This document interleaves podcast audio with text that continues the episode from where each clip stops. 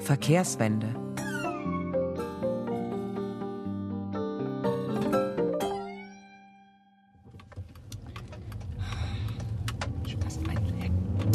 Fahr doch, mein Gott. Papa, Ja, Kevin hat gesagt, sein Vater sagt, wer jetzt den Schuss nicht gehört hat, dem ist auch nicht mehr zu helfen. aha. Und um welchen Schuss soll es sich da bitte handeln? Na, dass sich jeder ein vernünftiges Auto kaufen soll. Sagt Kevins Vater, der bekanntlich Autoverkäufer ist. Hm? Er sagt, wer sich kein vernünftiges Auto leisten kann, sollte eben auf die öffentlichen Verkehrsmittel umsteigen. So, so. Ja, das sieht ihm ähnlich. Das Auto als Statussymbol. Oder sollte ich lieber sagen, als Penisverlängerung. Papa! Ja, entschuldige bitte.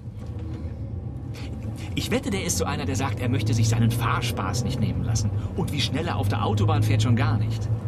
Möchte nicht wissen, was der für einen unverantwortlichen Fahrstil hat. Oh, Papa, die Ampel war voll rot. Aber wenn der da vor mir so rumschleicht.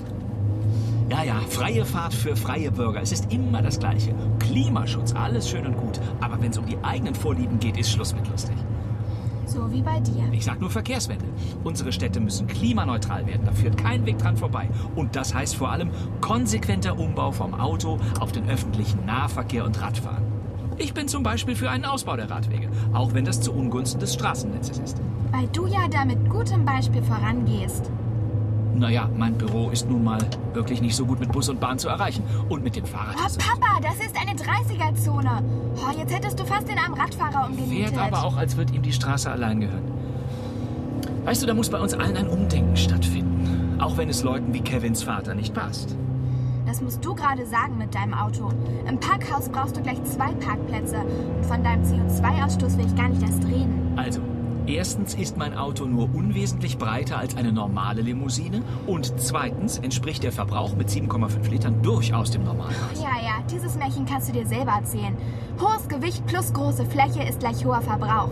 Das haben wir zufällig gerade in Physik gelernt. Mann!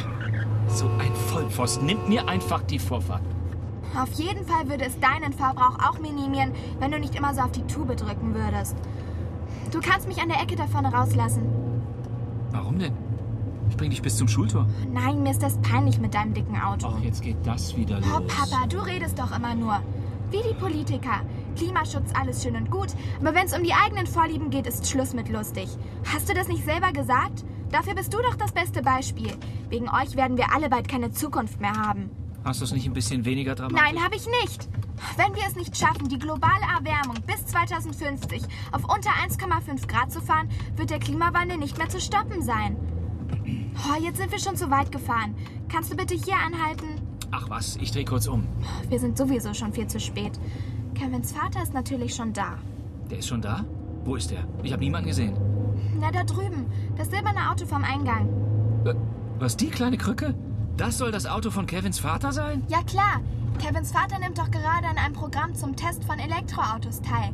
Wer jetzt den Schuss nicht gehört hat und mit seiner CO2-Schleuder die Umwelt verpestet, dem ist auch nicht mehr zu helfen. Wie bitte? Das sagt Kevins Vater? Ja, er steigt jetzt ganz auf den Verkauf von Elektroautos um. Dem Elektroauto gehört die Zukunft. Deshalb sagt er ja auch, wer sich kein vernünftiges Elektroauto kaufen kann, der sollte... Papa, pass auf! Oh Gott. Jetzt kannst du Kevins Vater gleich persönlich kennenlernen. Und dir anschauen, was von seinem Elektroauto noch übrig geblieben ist. Oh nein.